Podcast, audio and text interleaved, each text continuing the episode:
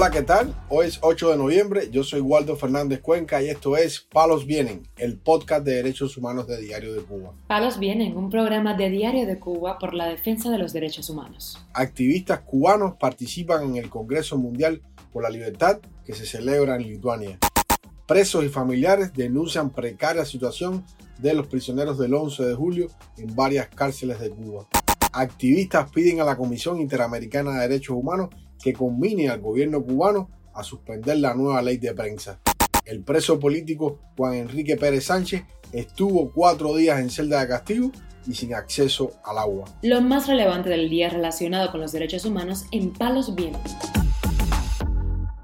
Comenzamos informando que una delegación de activistas cubanos está participando en la primera Asamblea General del Congreso Mundial de la Libertad, que se celebra en Vilna, la capital de Lituania, para institucionalizar una alianza global de luchadores por la libertad y la democracia.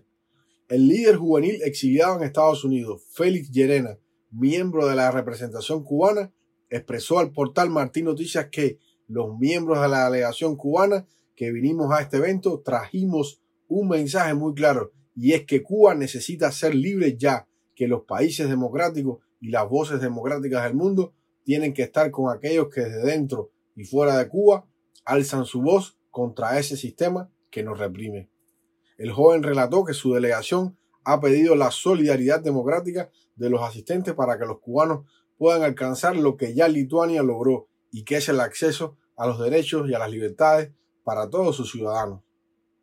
En la cita internacional se encuentran más de 200 delegados que representan a 56 países gobernados por autocracias. La delegación cubana está integrada además por los activistas Carolina Barrero, Magdiel Jorge Castro, Iliana Hernández y Liz Peláez. Durante su visita al país báltico, los cubanos se reunieron además con funcionarios del gobierno y la Cancillería lituana y con diplomáticos del gobierno de Ucrania. El Congreso Mundial de la Libertad fue fundada por activistas de Irán, Rusia y Venezuela con el fin de promover la democracia y los derechos humanos en todo el mundo. Informamos además que presos y familiares de condenados por participar en las protestas populares del 11 de julio del 2021 denunciaron al portal Martín Noticias abusos, precarias condiciones de encarcelamiento y hostigamiento en los penales cubanos donde cumplen condenas por causas políticas.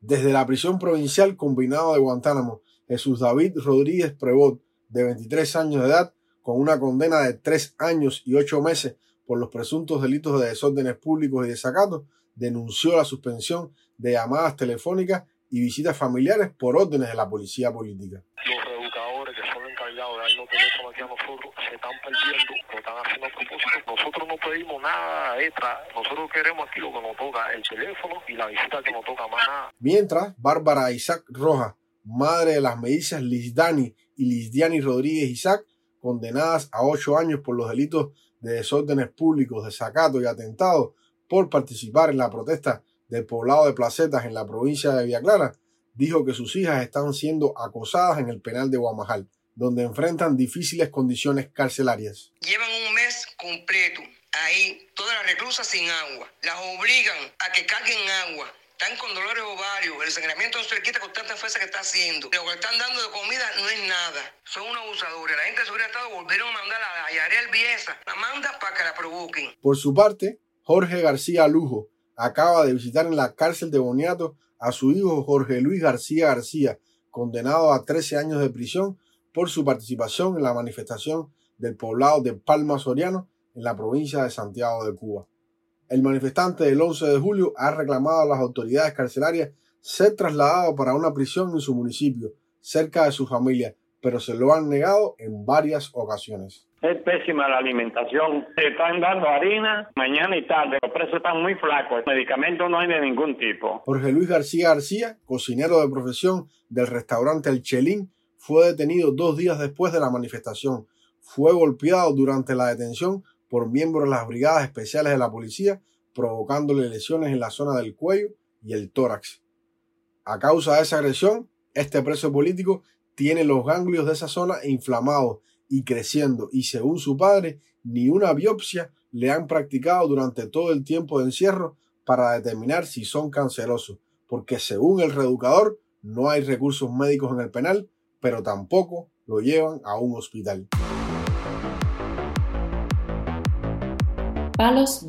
También damos a conocer que diversas organizaciones solicitaron este martes a la Comisión Interamericana de Derechos Humanos que exija al gobierno cubano la suspensión de la reciente ley de comunicación social, puesto que consideran que tiene el objetivo de silenciar, perseguir y penalizar el disenso y la libertad de expresión, según un cable que recoge la agencia española EFE. Así lo han pedido representantes de asociaciones como la Fundación para la Democracia Panamericana, Civil Rights Defender o Impulsa Latinoamérica, en una audiencia pública sobre la libertad de expresión en Cuba durante el 188 periodo de sesiones organizado por la Comisión Interamericana de Derechos Humanos en Washington, en la que los representantes del Estado cubano no se presentaron. La ley de comunicación social, aprobada por la Asamblea Nacional del Poder Popular Cubano el pasado mes de mayo, reconoce solo la legalidad de los medios que se subordinan al Estado o al Partido Comunista y establece que estos medios no pueden desestabilizar el sistema socialista cubano. Los activistas contrarios al régimen consideran que dicha legislación afecta a los derechos fundamentales en Cuba, como la libertad de expresión y el acceso a la información pública. Rosa María Payá, hija del disidente Oswaldo Payá, señaló que la ley es incompatible con la Declaración Americana de los Derechos y Deberes del Hombre, que establece los derechos de toda persona a la libertad de opinión y difusión del pensamiento, entre otras. La activista sustentó esta afirmación en hechos como que, según la clasificación mundial de la libertad de prensa última hecha por la ONG Reporteros Sin Fronteras, Cuba ocupa el puesto 172 de un total de 180 países. Es el país con la peor clasificación en cuanto a libertad de prensa en toda América Latina, subrayó Payá.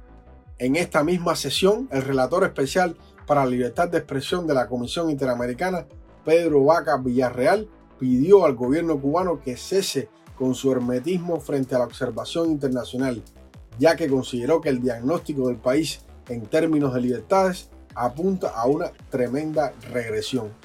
También el comisionado de la Comisión Interamericana de Derechos Humanos, José Luis Caballero Ochoa, lamentó el contexto expuesto y para concluir la audiencia, la comisionada y vicepresidenta del organismo, Esmeralda Arosemena, tildó de muy oportuna la solicitud presentada por las organizaciones sociales presentes. Para finalizar, informamos que el preso del 11 de julio, Juan Enrique Pérez, fue trasladado el pasado 28 de octubre para la prisión Melena del Sur desde el penal de Quibicán, ambos ubicados en la provincia de Mayabeque, donde permaneció cuatro días en celda de castigo, confirmó su esposa Dayana Aranda al portal ADN Cuba. Luego de varios días reclamando por su esposo, Aranda pudo verlo este domingo último. Según le contó Pérez a su esposa, estuvo cuatro días en esa celda desnudo y sin acceso a agua. Además, el día del traslado a la nueva cárcel fue golpeado y amenazado por funcionarios del régimen cubano. Aranda expresó que lo golpearon y amenazaron cuando llegó a Melena del Sur. Le dijeron que si se volvía a manifestar me iban a quitar las niñas y me iban a meter presa. El 28 de octubre también trasladaron a su compañero del 11 de julio, Aníbal Yaciel Palau Jacinto, igualmente recluido en Melena del Sur en la actualidad. Juan Enrique Pérez Sánchez fue condenado a ocho años de privación de libertad por los supuestos delitos de sabotaje, desacato y desórdenes públicos. El recluso ha protagonizado varias protestas en prisión contra la dictadura cubana, por lo que las autoridades del penal lo han llevado varias veces a celdas de castigo.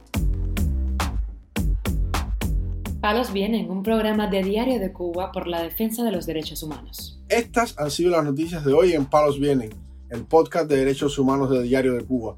Pueden escucharnos en DDS Radio, Spotify, Google Podcast, Apple Podcast, Telegram y SoundCloud. Yo soy Waldo Fernández Cuenca y mañana regresamos con más noticias.